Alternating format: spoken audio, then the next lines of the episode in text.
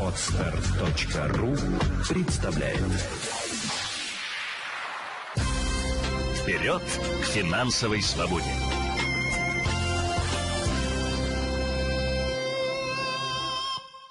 Значит, начну, наверное, с э, самого первого вопроса, который был э, Вопросов было, сразу скажу, не так много. В основном все вопросы касались, э, опять же, инвестиций, ну и тема у нас соответствующая. И э, вопросы в основном связаны э, с какими-то, ну, моментами связанными, а вот если я вот в это вложу, это правильно, а если я в это вложу, это правильно. Я точечные вот эти вопросы какие-то буду озвучивать, какие-то нет, но общее, безусловно, могу сказать.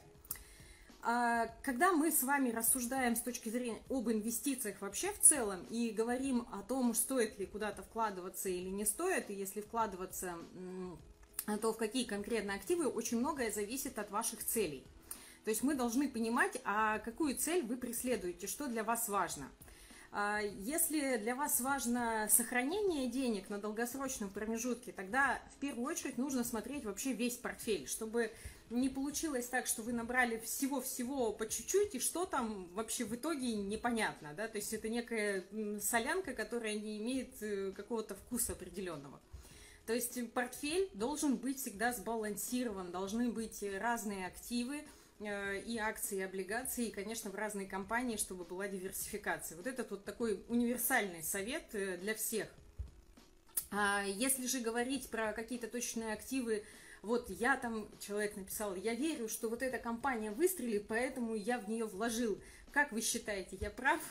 То есть, если человек изначально а, уже верит в то, что эта компания выстрелит и хочет узнать подтверждение э, своей какой-то догадки – по факту, когда вы так действуете, вы пытаетесь угадать рынок. Рынок угадать нельзя, а, особенно на долгосрочном промежутке. В краткосрочном периоде люди пытаются рынок угадывать и даже иногда везет, но в долгосрочном промежутке угадать тенденции рынка невозможно.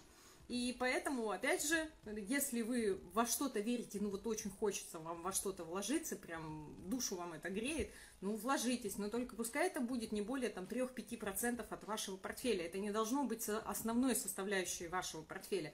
Это должна быть, ну, как некая приправа, да, чуть-чуть соли или чуть-чуть там перца, когда мы готовим с вами суп. Портфель – это такой же суп, и не нужно его точечными активами сильно разбавлять, иначе можно переперчить или пересолить. А, рада, что вы присоединяетесь. Задавайте ваши вопросы и перейду уже к конкретике. Итак, а, по моим данным, владение активом более трех лет э, дает возможность не платить налог с продажи э, применительно на, боз, на бирже. Так ли это? Да, это так. Э, рассказываю. У нас э, в налоговом кодексе мы обязаны э, платить, чтобы сразу всем было понятно, потому что человек, который вопрос задал, он понимает, а для многих это может быть ну, не особо понятно. Значит, у нас в соответствии с налоговым кодексом есть право на получение э, так называемых налоговых льгот. И вы про эти налоговые льготы слышали наверняка. А, в частности, одна из самых популярных налоговых льгот, если мы продаем квартиру спустя 5 лет владения, мы не должны платить 13% с продажи. А, но по факту, по закону, мы обязаны э, оплачивать э, с любой прибыли 13%. Э, прибыль, она вычисляется от разницы покупки до разницы продажи. То есть, если я купила, там, предположим, квартиру 3 года назад за 4 миллиона и продала ее спустя 3 года за 6, с 2 миллионов я должна заплатить 13%. Вместе с тем, закон мне разрешает, если я провладела этой квартирой более 5 лет, это касается именно недвижимого имущества, более 5 лет, то я вправе не платить уже э, налог. А, потому что это считается так называемое долгосрочное владение. А, в отношении акций и облигаций действует такая же система, только срок 3 года. Если вы купили актив и продержали его на брокерском счете 3 года, то есть вообще вот, вот здесь вот маленький вот этот вот нюанс. У нас каждая акция и каждая облигация имеет э, номер, они, собственно, идентифицируются по цифрам. И, соответственно, если вы приобретаете, то вы должны понимать о том, что вот вы купили конкретно вот эту акцию вот за таким-то номером и вот эту облигацию за таким-то номером. Именно ей вы должны владеть в течение трех лет. Если вы купили акции Сбербанка за одним номером, продали, потом купили акцию Сбербанка за другим номером, все, это вы уже другой актив купили. Да, это те же акции Сбербанка, но другой номер, соответственно, другая, э, другая идентификация для, по закону. И вот купив, вы должны владеть три года. И провладев три года, э, вы, продав эти активы, не будете платить налог 13% с прибыли. Это на простом брокерском счете. И вот здесь вот как раз-таки существует отличие э, от индивидуального инвестиционного счета. В индивидуальном инвестиционном счете внутри я могу сколько угодно раз покупать и продавать, и э, срок 3 года зависит от самого счета. Если, конечно, я не получаю налоговый вычет. Если я получаю налоговый вычет, то тогда я плачу налог э, с прибыли э, при продаже актива. А если я налоговый вычет не получаю, то я не буду платить налог с прибыли, если счет был открыт 3 года. Надеюсь, я вас не запутала. Надеюсь, я понятно объяснила. Поэтому, да, отвечаю абсолютно правильно.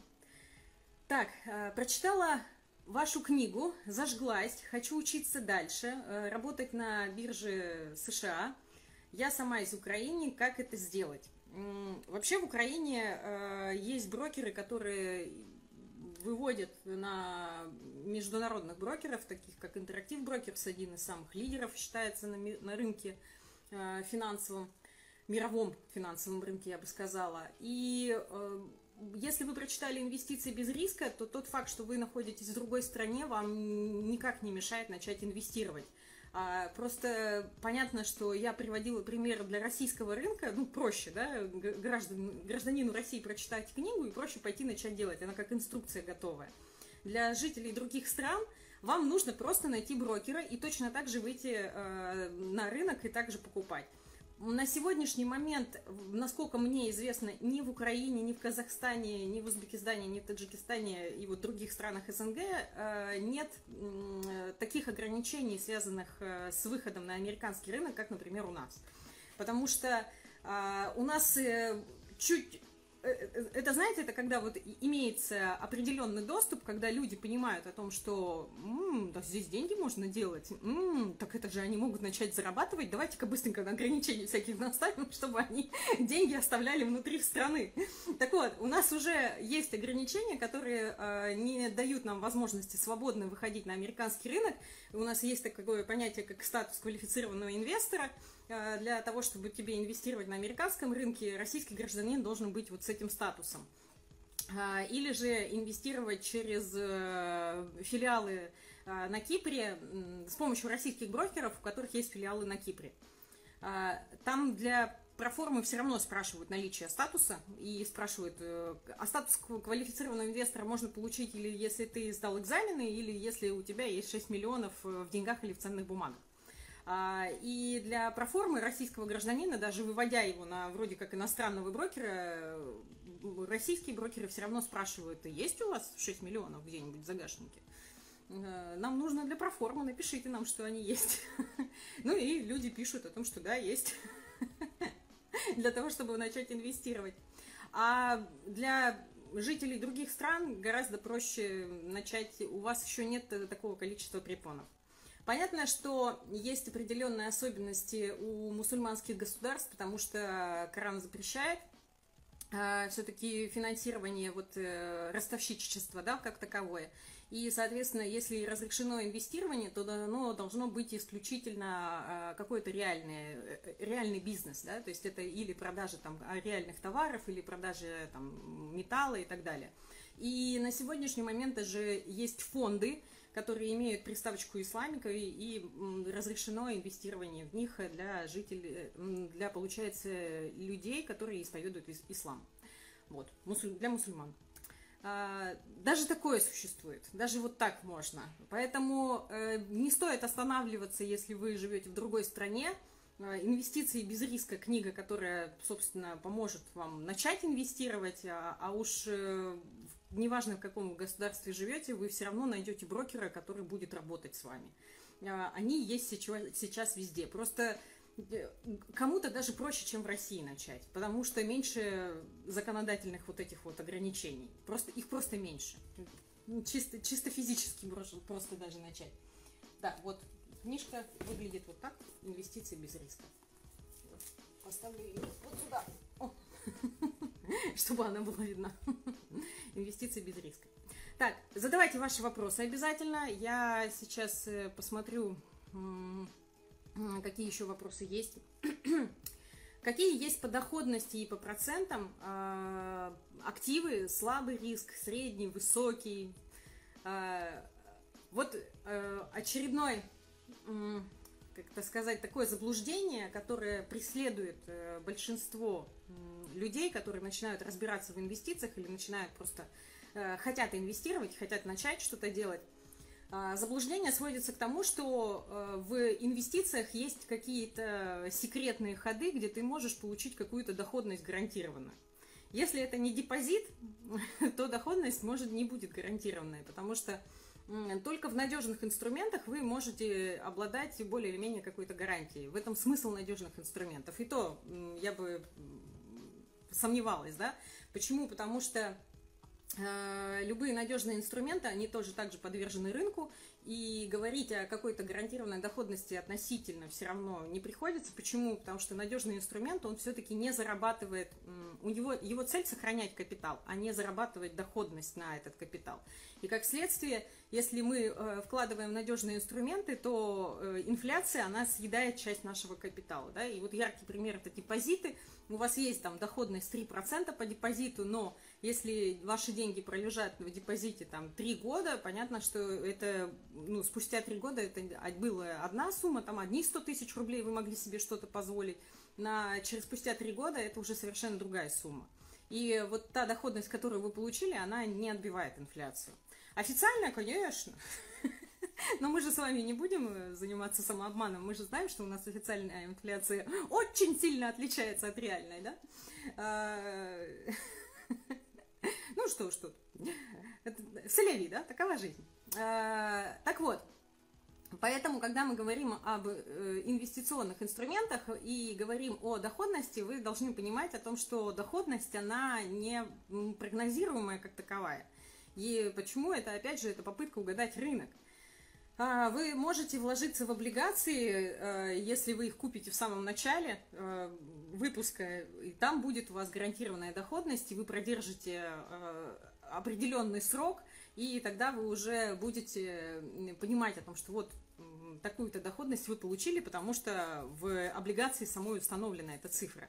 Но если вы, ну, купон, размер купона, но если вы покупаете облигации не с самый первый день выпуска, а спустя какое-то время, то на нее уже влияет рынок, и вам нужно вычислять дюрацию, да, это окупаемость облигаций как таковой. И все, и уже плывет э, та самая доходность, которая указана. Почему? Потому что можно купить облигацию выше рынка, выше ее номинальной стоимости или ниже ее номинальной стоимости.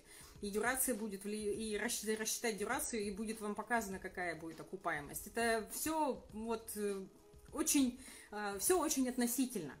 Э, поэтому, говоря о доходности в активах, нужно просто для себя понимать о том, что наличие живого бизнеса и инвестирование в живой бизнес, оно дает вам э, доходность над инфляцией. Если вы вкладываете все акции в облигации, если у вас есть диверсификация, или вровень с ней. Вы идете в надежные активы, вы идете в надежные компании – вкладываетесь в акции. У нас, конечно, никто не застрахован. Мир знает о том, что банкротятся даже самые крупные организации. Но вместе с тем, если вы распределяете свои деньги между несколькими крупными компаниями, а, вы понимаете о том, что любой бизнес работает над инфляцией. Бизнесу невыгодно работать в убыток. И, соответственно, бизнес будет делать все, чтобы зарабатывать э, над инфляцией. И э, спустя какое-то время вы можете понять, какой у вас размер доходности будет. А, вообще доходность как таковая любого портфеля вычисляется постфактум. А, а, зависит она в первую очередь от времени и, конечно же, от регулярности пополнений. Ну, и от состава тоже она зависит, потому что чем больше компаний, тем меньше волатильности, следовательно, там э, меньше рисков каких-то возникает. В инвестициях рисков избежать нельзя, ими можно только научиться управлять.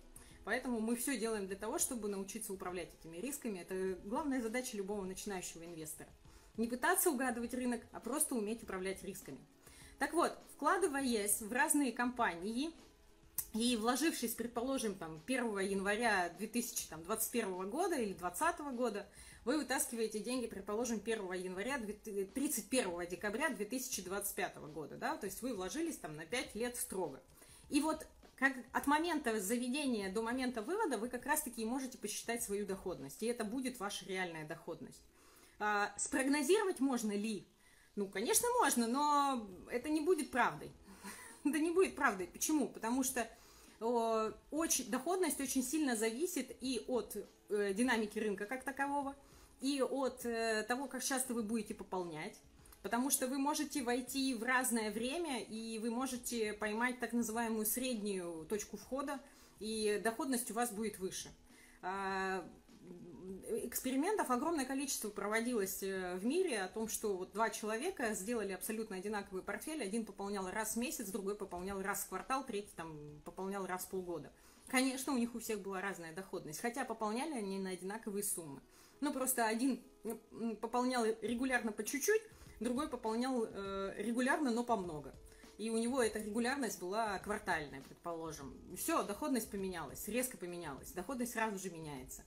Поэтому, когда вам говорят о том, что гарантированный высокий доход, ну, не верьте, ну не бывает этого в инвестициях. Доходность, она бывает, ну, как бы, это постфактум, это самый манипулятивный э, показатель, который есть в инвестиционных инструментах, самый манипулятивный. То есть и я не знаю, что еще можно придумать. как, да, если, если хочешь заманить человека, обмануть его, э, ты ему просто покажи промежуточную доходность, которую тебе выгодно, и скажи о том, что так есть у всех. Люди почему-то верят. Я не знаю, почему люди верят, почему они бегут на это. Для меня это до сих пор загадка. Но неужели непонятно о том, что это ложь? Это же э, особенно, особенно как эти брокеры развлекаются, когда они показывают на своих сайтах – э, какой-нибудь продают там портфель универсальный, и говорят о том, что вот вы можете сравнить, наши клиенты, вкладываясь в наш портфель, вот получили такую-то доходность в прошлом, и мы прогнозируем вот такую-то доходность в будущем. И там люди меняют данные, меняют количество там пополнений и так далее, и брокер им показывает о том, что вот такая доходность бывает. Хотя в реальной жизни э, это совсем не совпадает, потому что люди, которые покупают, была даже ситуация, э, эксперимент э, коллега моя ставила, она пошла к брокеру, я ее тогда отговаривала экспериментировать, я ей сразу сказала, что ну, не будет там доходности, ну не будет, ну врут они. Ну нет, они же на сайте пишут, давай поэкспериментируем. Мне типа не жалко для эксперимента. Ну хорошо, ладно. И она, э, типа портфель там автоследования, как-то так назывался. И, в общем, она вложила, естественно, у нее отрицательный результат по этому портфелю получился спустя год. И она смотрит на сайте, а они показывают о том, что если бы она все сделала, а, а она имитирует свой портфель, э, исходя на сайте, на сайте показывается прибыль, хотя в реальности у нее отрицательный результат. Ну вот, э, что еще нужно знать про доходность и о том, как манипулируют брокеры этой информацией. Поэтому не стоит вестись, ни в коем случае. Так, э, надеюсь, опять же ответила. Какие, да, так, э, долговой рынок даст гарантированный доход при большинстве сценариев рынка. Вот здесь я не очень понимаю, это, видимо, какой-то комментарий был к какому-то моему посту. А, я так подразумеваю, Э, что человек имел в виду, э, видимо, торговлю на банкротстве. То есть на банкротстве продают разные активы, там, векселя и так далее, и так далее. И вот человек, видимо, вылавливает какой-то актив, приобретает его, а потом с должника это взыскивает. Но ну, это самостоятельная работа. Здесь я вообще не считаю это инвестированием. Я считаю, что это полноценная работа человека, который разбирается в юридических и вот э, в юридических вопросах как минимум, да, чтобы исполнительное производство сопровождать, нужно обладать определенными знаниями, навыками и знанием закона. Ну и, конечно, обладает юридическими, опять же, знаниями для того, чтобы взыскивать в принудительном порядке деньги. То есть понимает, э, что, куда и как. А, на мой взгляд, то, что сейчас происходит на рынке, что огромное количество инфобизнесменов, которые рассказывают людям, да это ж так просто, приходи, мы тебя научим, и ты будешь зарабатывать на долгах. А, это от лукавого все. Я не знаю, как это по-другому сказать, для того, чтобы никого не обидеть. Это все от лукавого. Почему? Потому что, опять же, человека пытаются втянуть в новую профессию под эгидой того, что все легко и просто, а на самом деле это новая профессия. Ну, когда новая профессия была легкой и простой, ну что за... Почему это так? Вот я не знаю. Почему люди так думают? Я не знаю. Новая профессия, как и любая другая, она всегда сложна. А, ну, давайте вот представим, никто не пойдет почему-то вырезать аппендицит спустя э, прочитанную одну книгу и просмотренный один онлайн-курс. Никто не пойдет этого делать. Вырезать аппендицит просто так на живом человеке, да, у которого есть показания к, э, к, к удалению. Но почему-то люди считают о том, что можно начать э, торговать на рынке фондовом спокойно, спустя онлайн-курс один и одну прочитанную книгу. Э, почему-то люди считают о том, что можно начать зарабатывать резко на долговых, э, э, ну вот на торговле долгами, да, вот за, на этих, на торгах именно. Вообще на торгах как таковых. Но это, это самостоятельные профессии, где у каждой есть свои нюансы, у каждой есть свои особенности. И для того, чтобы в этом зарабатывать, нужно как минимум трудоустроиться к, к, к тем, кто в этом уже понимает – поработать там спусть годик, так скажем, хотя бы полгода, но лучше годик, чтобы понять все особенности рынка, а, попробовать вырасти там по карьерной лестнице и уже принимать решение, стоит самостоятельно этим бизнесом заниматься или нет. Насколько он действительно перспективен и прибылен, насколько это действительно необходимо. Точно так же, э, когда продают э, типа торговлю с Китаем, мы вас научим работать с Китаем, приходите, только заплатите нам денег. Зачем? Устройтесь в какую-то контору, которая занимается этой торговлей, и э, попробуйте заработать. Устройтесь каким-нибудь посредником, и пускай вот э, в процессе работы вас обучат. Большинство, кстати, если это адекватная компания, то в большинстве компаний адекватных там зарплату платят стажерам. То есть там у стажеров есть определенный доход. Он смешной, он маленький, он там может быть 5-7 тысяч рублей – но все равно платят, потому что ну, бесплатного труда не бывает, и официальные компании, они всегда оплачивают. Бывают, бывают, э, безусловно, когда принимают, так скажем, на сдельную, то есть у тебя будет сделка, мы тебе процент заплатим. Это тоже есть э, на рынке. Э, но зачастую там все равно показывают, как выйти на первые продажи. То есть это все равно обучение такое официальное идет. А, так, как же все-таки сохранить и приумножить капитал, э, спрашивает Нина. Спасибо за вопрос. Нин, в первую очередь, для того, чтобы сохранить, нужно распределить в разные ячейки. Если мы с вами будем направлять деньги в одно место, мы с вами не сохраним. Я думаю, это понятно, да? А, и первая ячейка, какая у вас должна быть, это финансовый резерв. Вам нужно направить деньги в депозит. Почему? Потому что если у вас будут происходить какие-то неприятности, эти деньги вам будут, вас будут выручать. Падение по доходам, я достала деньги из депозита, что-то купила. Какие-то события, я достала, что-то купила. Второе направление, куда вам нужно положить деньги, это, конечно же, защита. Почему? Потому что если будут неприятности со здоровьем, то вы будете вынуждены опустошать свои депозиты. Зачем? Ни к чему. Лучше деньги взять у страховой компании, и даже если вы потратите деньги с депозита, э, забрав деньги из страховой по страховому случаю, э, вы быстренько пополните свой депозит, восстановите так называемые резервы свои. Ну и третье, вы создаете инвестиционный портфель. И вот там вы занимаетесь тем, что вы приумножаете. И этот инвестиционный портфель должен состоять из фондов ETF или биржевых пифов, как их сейчас называют нашим, на, на нашем российском рынке. Есть, э, между ними есть разница, но для обывателей ее нет. А почему? Потому что они также торгуются на рынке, они также стремятся повторять индекс и, в общем, короче, проще не забивать себе голову, одно и то же. Биржевой пиф и ETF считать, что одно и то же. Там есть разница, но она не, не грубо говоря, не для обыкновенных людей, она непонятна. А, и вкладывая деньги в ETF, вы таким образом решаете все свои проблемы. А именно, вы диверсифицируете в несколько компаний сразу же, вы диверсифицируете в несколько стран сразу же, и вы платите небольшие комиссии. Более того, вы не пытаетесь угадывать рынок, вы инвестируете в индексы. Индексы – это э, основные крупные компании той или иной страны или того или иного сектора экономики. Все. Секрет прост. Причем я об этом всегда говорю, о том, что не надо придумывать. А, инвестиции должны быть скучными. И вот э, на самом деле э, почему-то люди любят создавать себе проблемы, считая о том, что в инвестициях важно заморочиться, нужно вот прям голову себе сломать, денег побольше потерять. Тогда я почувствую, что я заработал, тогда я потрудился. Почему-то у нас все, как, знаете, как на взрыв как будто происходит. Нет, все гораздо проще, друзья мои. Совершенно не обязательно а, ломать себе голову, а, инвестировать а, с, на взрыв. Достаточно заниматься своей жизнью, а, а вот до меня, наверное, сейчас это как раз доходит. Наверное, людям просто не хочется заниматься своей жизнью, и поэтому они себе ищут развлечения где-нибудь. А, не получится. Если вы хотите зарабатывать, то чем проще вы будете действовать, тем лучше. И выгоднее всего все-таки заниматься своей жизнью. У вас гораздо больше будет конструктива. И таким образом вы приумножите свой капитал. Я надеюсь, я ответила.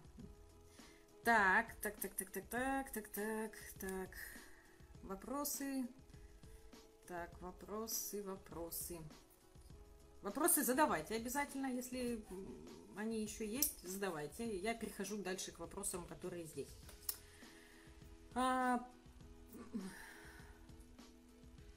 После прохождения курса я даже в покупке летней сумки защи... сомневаюсь. Просчитываю весь гардероб.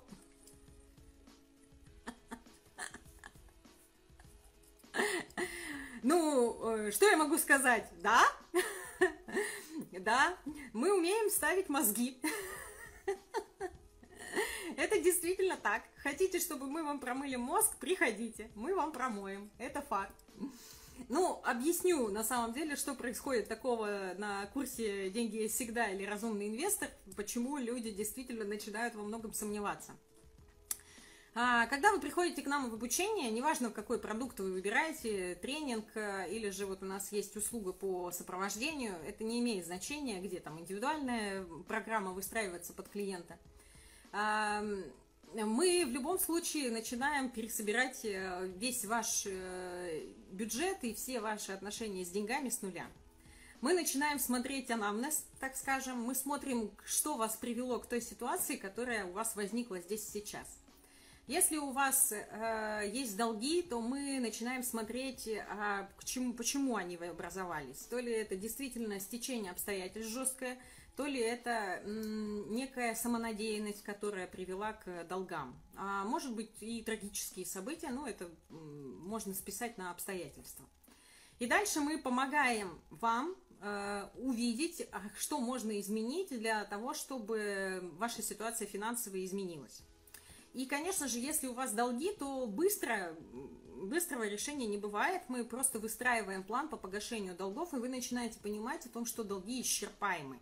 Что это не на всю жизнь, что пройдет там год-два, и вы все закроете. Вам нужно просто набраться терпения и де- делать э, определенные шаги, которые приведут к закрытию. То есть, а какие шаги мы об этом рассказываем всегда на курсе и показываем для каждого человека они свои.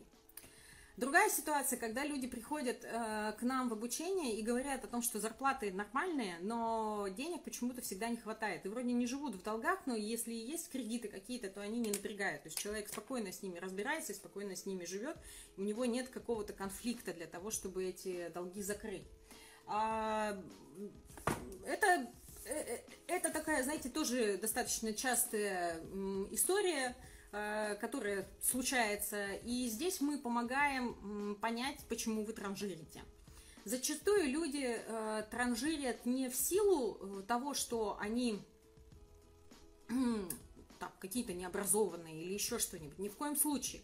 Зачастую люди транжирят по привычке. Они не видят о том, что это есть транжирство. Они не видят, что есть вот эта привычка тратить деньги. А привычки – это нейронные связи. Э, нейронные связи в голове, которые выстроились, и если кто-то был на последнем там семинаре 13 апреля, который проходил, я там очень подробно рассказывала об этом, о том, как нейронные связи влияют на наше поведение, да, э, выстроились нейрончики в голове, и вот они как трамвайные пути, и вот у нас вагончик по этим трамвайным путям катается. И что бы вы ни делали, э, здесь нужно или жесткий стресс, чтобы разорвать эти нейроны, или нет, жесткий стресс.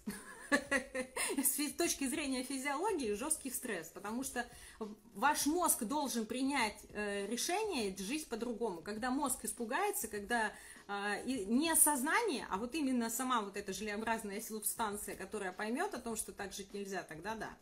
Э, я, например, экспериментирую, опять же, все на себе, да, как раз-таки поэтому в том числе поехала на голод, да, чтобы разорвать какие-то нейронные связи у себя в голове для того, чтобы выстроить их заново. И, и отчасти у меня получилось. Понятно, что-то у меня живет во мне вот так вот и не отдает, не отпускает. Но у меня это было связано целью не сколько с стратами, а сколько с питанием, да, то есть я хотела разорвать связи, связанные со своими пищевыми привычками. Я очень сильная сладкоежка, я хотела э, меньше сладкого есть, и у меня это получилось. У меня это получилось. По крайней мере, сейчас я пью э, чай э, без сахара. Вот, и я собой горжусь в этом плане. И пока не хочется возвращаться к сахару. Э, надо еще ввести разгрузочные дни на неделю, и вообще я буду собой еще больше гордиться. Но это я ушла от темы. Возвращаюсь. Так вот, э, для того, чтобы э, транжирство остановить, мы помогаем увидеть человека, его нейронные связи, которые, привычку, которая вот выработалась у него с возрастом. И мы что делаем? Мы по факту пугаем. Пугаем мы не в том плане «бу», ой, страшно, страшно тебе? Нет, конечно, нет. Мы показываем э, о том, что если вы будете также продолжать жить, то вы вот таких целей не достигнете. Э, это страх э, математический. Мы показываем на цифрах, что возможно, если вы будете продолжать также жить. И человек пугается этого, э, и он принимает решение осознанно, о том, что э, нет, я так не хочу. Я хочу еще, извините, и в отпуск съездить несколько раз в год. Я хочу детей отправить на обучение, я хочу жить в своем доме, я хочу менять машину. И он понимает о том, что для этого достаточно просто отказаться от транжирства некоего. А транжирство, оно повсеместное. Ведь э, ну вот, мы не замечаем небольших сумм, мы не замечаем их. Э, и больше всего, конечно, пугаются люди, которые легко расстаются с маленькими деньгами. Они как раз-таки понимают, сколько денег было потеряно а, за вот неосознанный вот этот вот образ жизни. 300 а, рублей в день человек тратит, чай или там булочка, кофе и там десерт. Все, это 9 тысяч в месяц.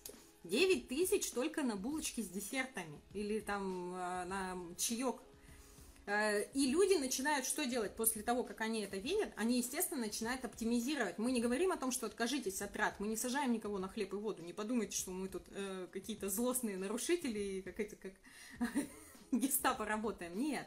А, мы показываем и предлагаем варианты. Например, если вы так любите кофе, вы можете носить с собой.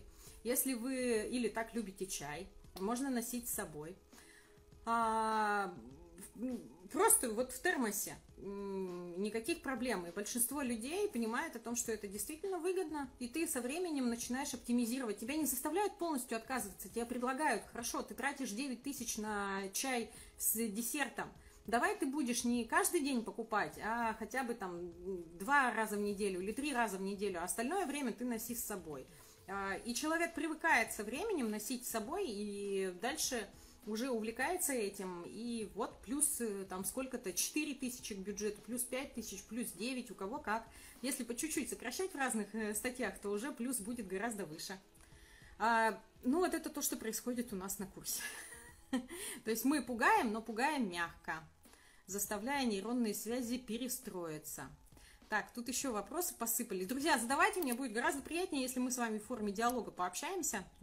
Ваш курс можно оплатить в рассрочку. Ну, конечно, да, у нас э, разные системы, возможно, обучения и оплаты, безусловно. То есть э, мы просто выдаем э, доступ к оплаченному объему.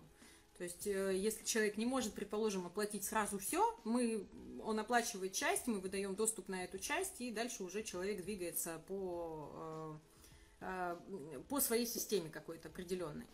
А, следующий набор у нас э, планируется через месяц как раз-таки, в июне. И там я задумала новый продукт. Сейчас я активно с техподдержкой его э, допиливаю, э, чтобы он был удобный, легкий и всем подходил. Посмотрим, что из этого получится. Так, продолжайте, друзья, задавать вопросы, я буду рада на них ответить. А, вообще, если сложно для самого себя как-то начать э, вести бюджет, как-то начать экономить, вот вроде, знаете, это как, с, как у меня со сладким, да, надо, надо перестать есть сладкое, надо перестать тратить деньги. А, я всегда говорила о том, что не заставляйте себя резко спускаться на на какую-то жесткую экономию, это не приносит пользы никакой, это приносит больше вреда, потому что ваши нейронные связи еще больше убеждают вас в том, что э, да нормально мы живем, нормально мы тратим, что ты слушаешь эту феоктистову, гадости нам какие-то советуют, мы только несчастными себя чувствуем. Давай, иди, покупай кофе на вынос. Хватит тут э, на хлебе и воде сидеть. А для этого не нужно, для того, чтобы начать вот разумно тратить, не нужно как раз-таки сажать себя на хлеб и воду. Вначале вам нужно просто начать записывать ваши расходы. И я призываю вас начать это делать. Начните просто записывать каждые траты. А, большинство людей, к сожалению, этим не занимается, потому что, ну, у меня есть там банковская аналитика, и у меня банк все записывает. Окей, а вы анализируете – то есть, если у вас банковская аналитика есть, ну хорошо, скачайте тогда э, свои траты за месяц или за неделю и проанализируйте. Вот сегодня у нас уже 16 мая, э, за полмесяца можно скачать аналитику и посмотреть. И посмотреть, сколько вы потратили на продукты, на транспорт, на развлечения, на кафешки, на одежду. И посмотреть, сколько денег еще осталось и предстоит потратить до конца месяца. А, и вот здесь вот можно спланировать что-то. А, и планирование, оно заключается не в том, что я резко сокращаю, все, я больше не буду ходить в рестораны. Нет, это так не сработает, вы опять будете чувствовать себя несчастными. А, нужно сократить на 3-5% свои основные статьи. Предположим, вы на рестораны тратили, там, я не знаю, за полмесяца вы потратили десятку. То есть, предположительно, во вторую половину месяца вы еще десятку потратите. Суммарно вы потратите двадцатку на рестораны. Ну, так представьте, что вы во вторую половину месяца сократите э, эту десятку на 5% и потратите чуть меньше. Для вас это не убудет, вы не почувствуете себя несчастными, но при этом у вас какая-то дельта останется. А на следующий месяц вы уже от этой суммы сокращаете на 5%, и вы опять не чувствуете себя несчастными, у вас опять остается дельта. И вот так по чуть-чуть, по чуть-чуть вы приходите к какому-то, э, какой-то оптимизированной статье трат, при которой вы чувствуете себя комфортно, вы не чувствуете себя ущемленными, и при этом у вас остаются деньги. Вообще, э, чем еще вот мне понравился голод, в очередной раз убедилась, что мы становимся счастливыми, как ни странно, в ограничениях. Человек гораздо счастливее, когда у него меньше, когда он ограничивает себя в чем-то ограничивает э, просмотр телевизора, он становится лучше, лучше себя чувствует, ограничивает э, в еде, он лучше себя чувствует. Ограничение даже в тратах дает вам лучшее самочувствие. Почему? Потому что э, любые траты это какие-то обязательства. Если вы покупаете одежду, значит вы будете вкладываться в обслуживание этой одежды. А если вы покупаете продукты, значит, вы будете готовить и так далее. То есть вам, у вас все равно вот возникает эта необходимость. Я не говорю о том, что нужно питаться там исключительно э, водой. Нет, ни в коем случае. Но можно составить меню и покупать под меню, и таким образом не выбрасывать э, то, что было куплено и испортилось. Э, и при этом всегда там питаться разнообразно, предположим, потому что вы будете там ну, покупать там на ближайшие три дня. Вот, надеюсь, я вас убедила. Елена, здравствуйте. Может ли налоговая служба наложить арест на акции фонда ETF в портфеле? Конечно, если у вас есть, э, если у вас есть для этого судебное решение, безусловно. А, значит, э, а объясняю, с точки зрения налогового кодекса и с точки зрения вообще исполнительного производства как таковое, если вы являетесь должником, а, неважно по какому обязательству, но в отношении вас есть исполнительный лист, или же вы там не оплачиваете элементы или еще что-то, то служба пристава будет накладывать аресты на ваши счета на все.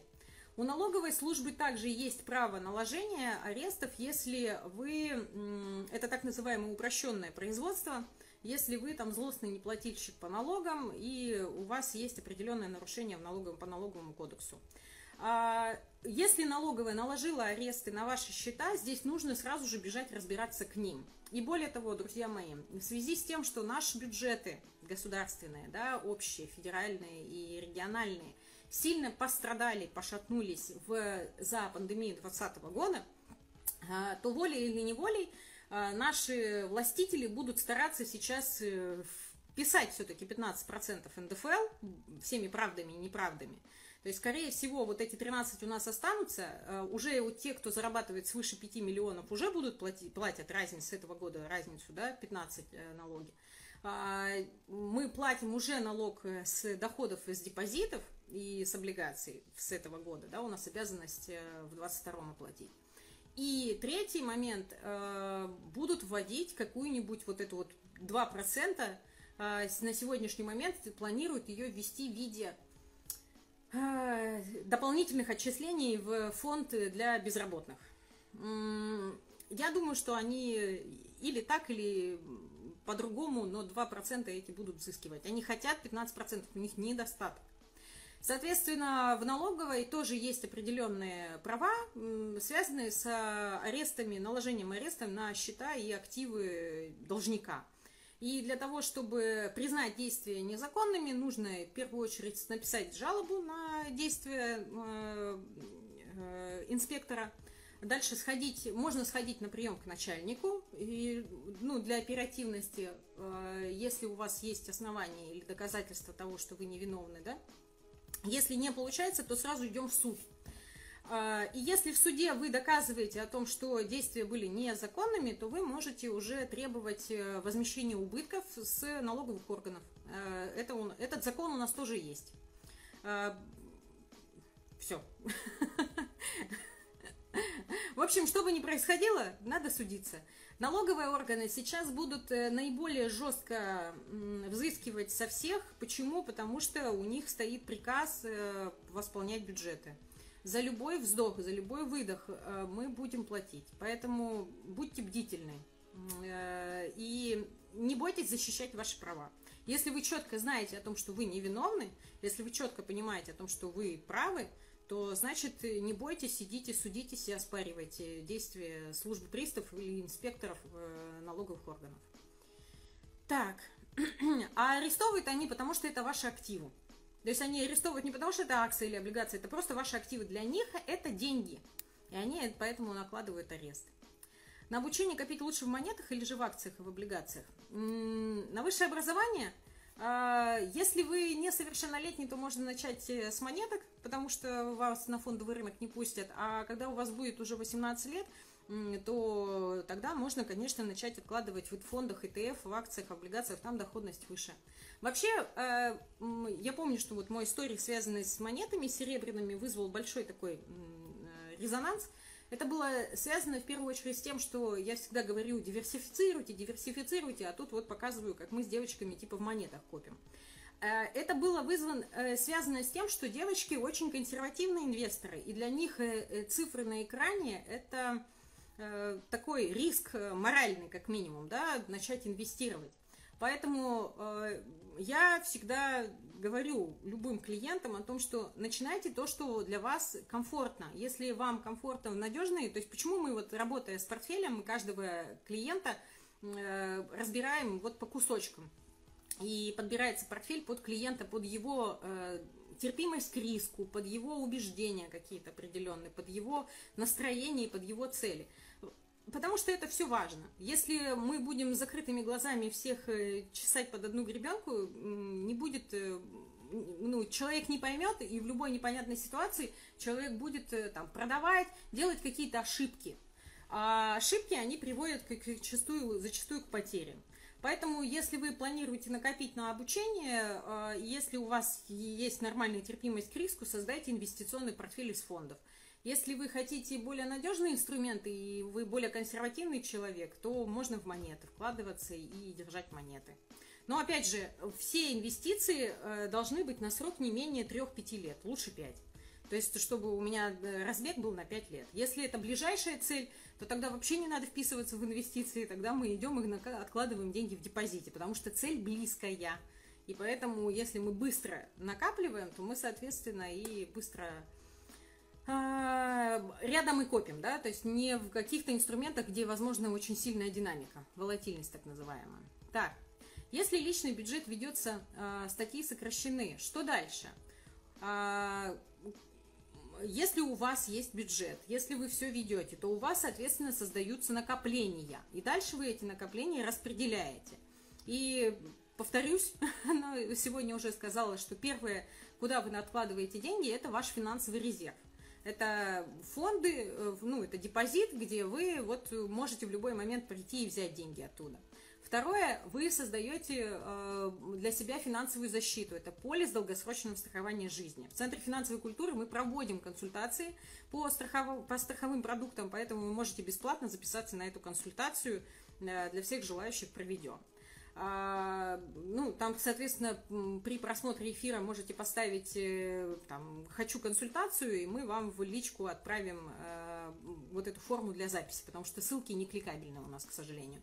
А если не хочется комментировать, то можно перейти в шапку профиля, и там э, на первой, буквально первая кнопка будет записаться на бесплатную консультацию.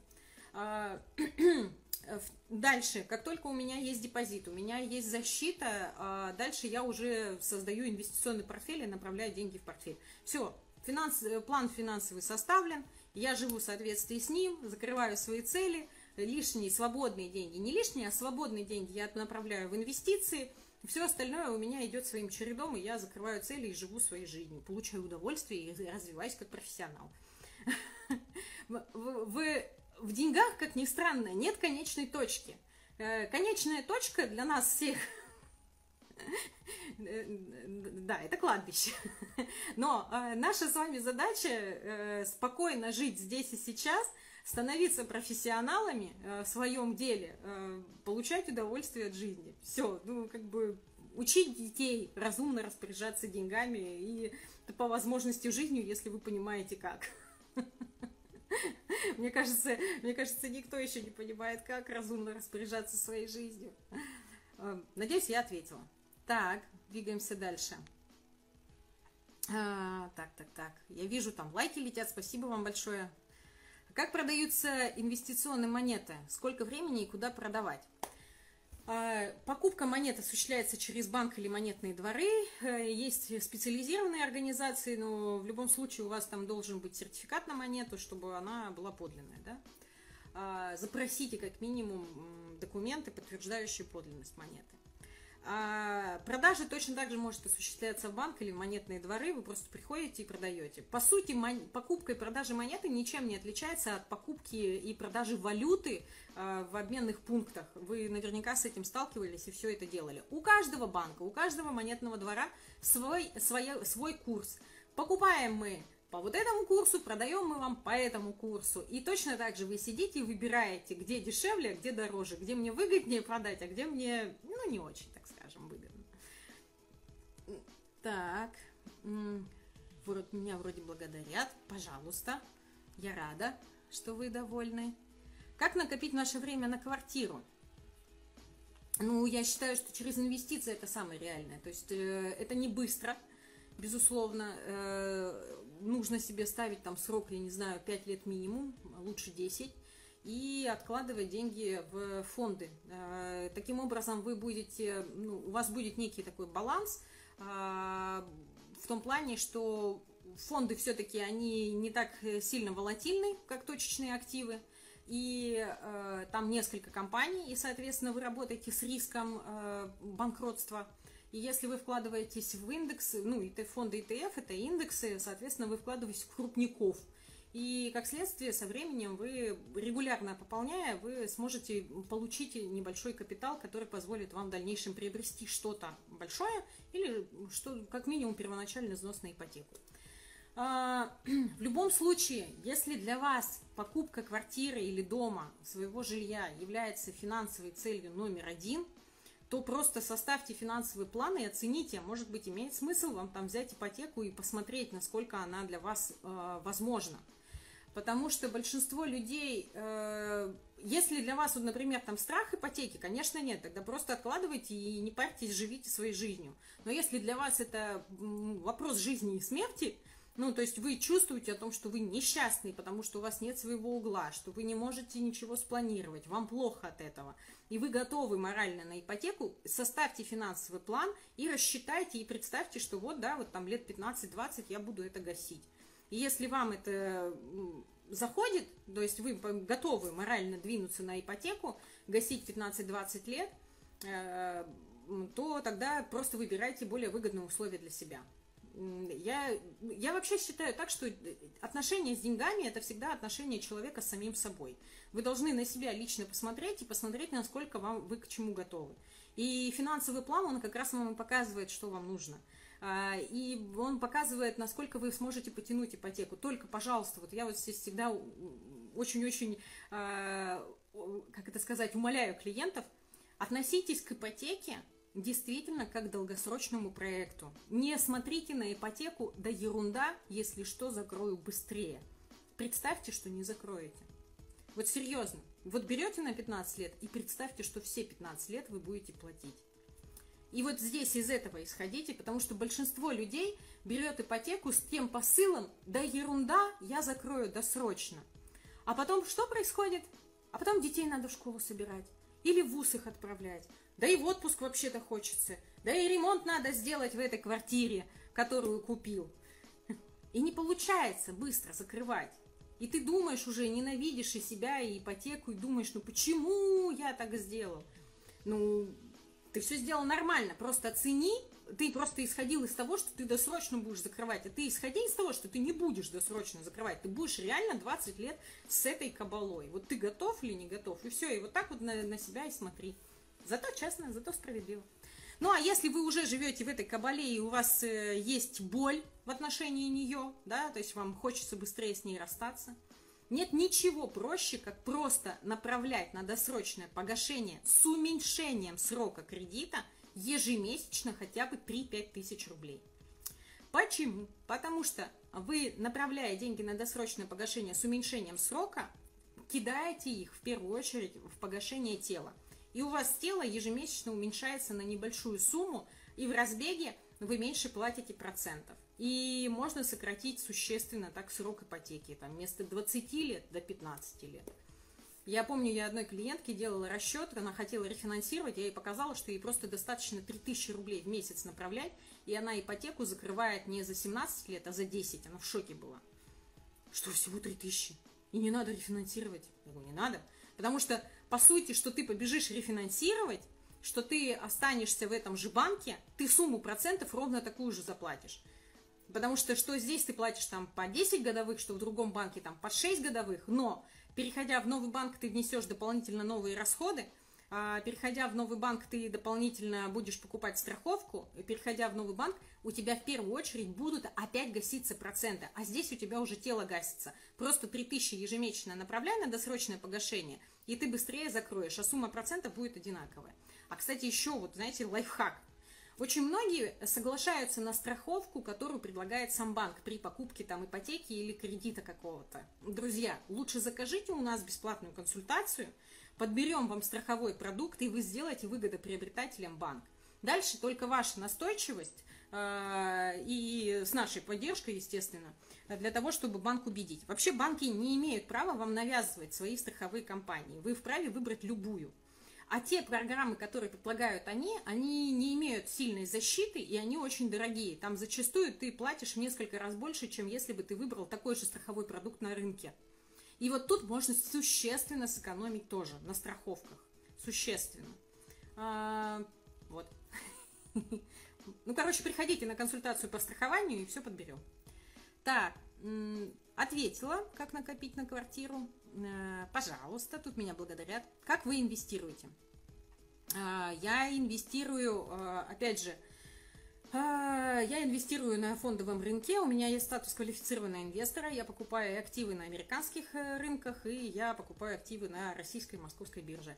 У меня есть монеты, у меня есть недвижимость, это уже зафиксированный, так скажем, доход от моей трудовой деятельности. А, то есть большие суммы я э, как это, фиксирую в надежные инструменты, э, купив недвижимость, я ее сдаю. Вот у меня на сегодняшний момент сдается две квартиры в Московской области. Летом достраивается еще одна квартира, но уже в Санкт-Петербурге. И э, тоже планируется ее сдавать. Что еще рассказать? Ну вот, наверное, все. Скучно живу. Скучно живу. Без, без, без огонька, без экспериментов. Нет, нет у меня вот трагичных историй, когда вкладываешь и теряешь. Не люблю я эти истории, вот и, всех отговариваю. Сколько стоит ваша личная консультация? А, слушайте, да, зависит от темы. Если составление инвестиционного портфеля, по-моему, там от 30, если ребята не повысили, потому что отдел продаж мне тут на прошлой неделе в мае звонили и сказали, что они пересматривают цены и хотят повысить. Я им дала добро и уехала голодать. Вот. А, если общий вопрос, то там, по-моему, от 9 тысяч, ну, просто без расчетов, просто какая-то консультация, там, пообщаться, да, от 9 тысяч. А если что-то связано с финансовым планированием, то, по-моему, от 20. А, опять же, переход на, в магазин у нас есть в шапке, профиля, и там есть весь перечень наших услуг. Мы сейчас тогда сделаем просто перейти в магазин, ознакомиться с нашими услугами, бесплатная консультация по страхованию. А вообще вы можете задать свой вопрос прямо сейчас, и я вам бесплатно отвечу. Я зачастую общаюсь э, свободно с людьми. Я открыта для общения. У меня нет каких-то заморочек на эту тему. А в книге «Деньги» есть всегда э, по-другому написано. Э, а что именно по-другому написано в книге «Деньги» есть всегда? Э, не могу сказать, что там именно. Книгу «Деньги» есть всегда я сейчас переписываю. Это, видимо, книга «Деньги есть всегда» под издательством романа, да, под авторством. Скоро, я надеюсь, выйдет переиздание, как только Елена Сергеевна допишет, то есть я только допишет свою версию, так сразу же. Я, я уже, мне уже стыдно даже редактору звонить и говорить ей о том, что что-то я на голоде не успела дописать. Я так думала, что я там работать буду, а я в итоге лежала. Было сложно думать. Головушка не соображала. Вот. Напишите, что написано в книге, что вас смущает в моих словах. Мы на эту тему тоже готовы, готовы прямо сейчас подискутировать. У нас же еще есть время.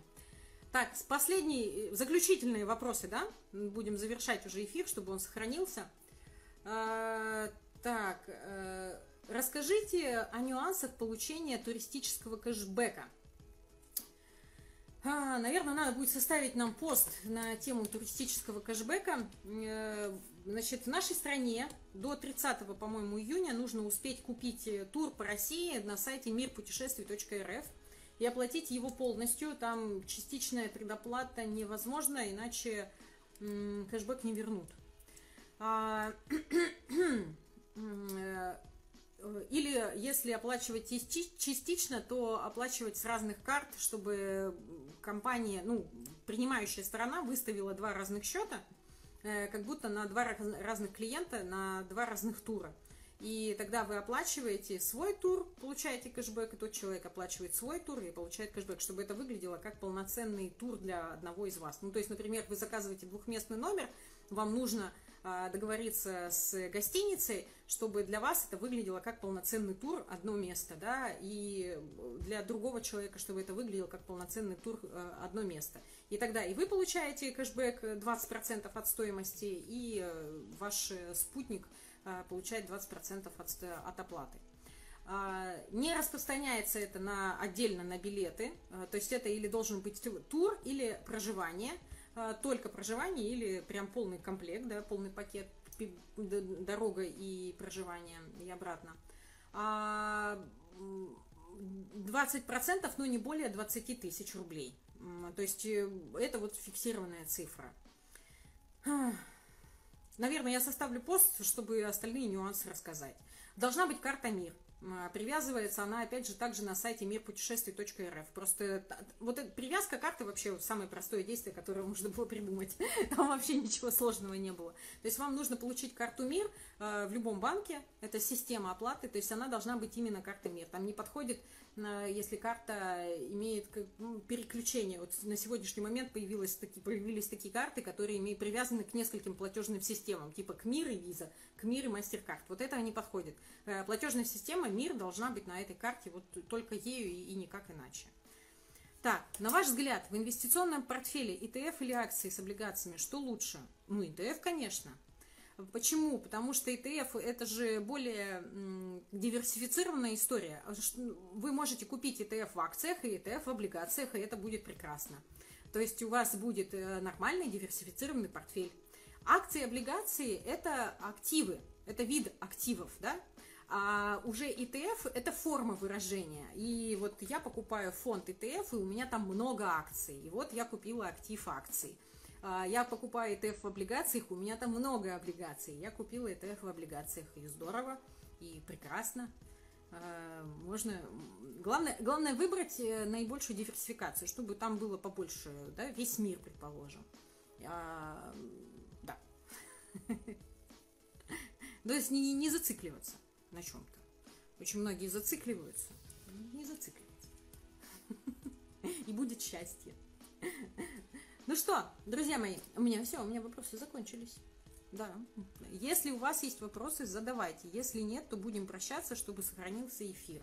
Мне кажется, я сегодня много говорила. А, надеюсь, вам понравилось. Поставьте мне там что-нибудь а, так или так, чтобы я знала, понравилось или нет. Какие у вас ценности в жизни?